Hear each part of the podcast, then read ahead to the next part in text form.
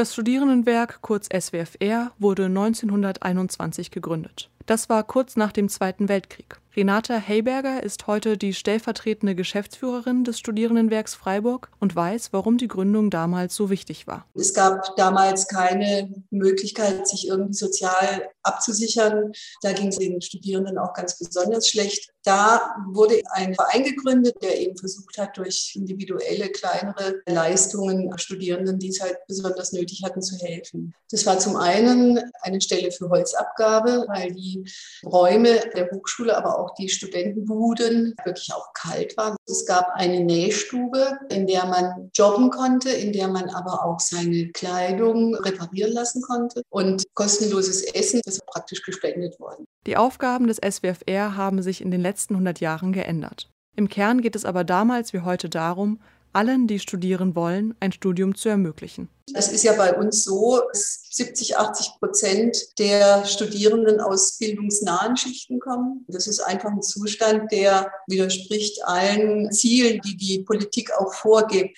ist, ist natürlich wichtig, dahinter zu gucken, woher kommt es. Und es kommt aus verschiedenen Gründen, die dann auch wiederum unsere Arbeit betreffen, zum Beispiel die Studienfinanzierung und dann diese Beratungsstellen, die wir haben, die dann unterstützen in individuellen Fällen durch Rechtsberatung, durch Sozialberatung und vor allem auch psychotherapeutischer Beratung. Und ich denke, diese Angebote, die helfen denjenigen, die jetzt aus nicht so reichen Familien oder aus bildungsfernen Familien kommen, sicher am meisten. Außerdem bietet das SWFR günstigen uninahen Wohnraum und gesundes Essen in den Mensen für alle Studierenden in und um Freiburg. 100 Jahre Unterstützung in allen Lebenslagen also.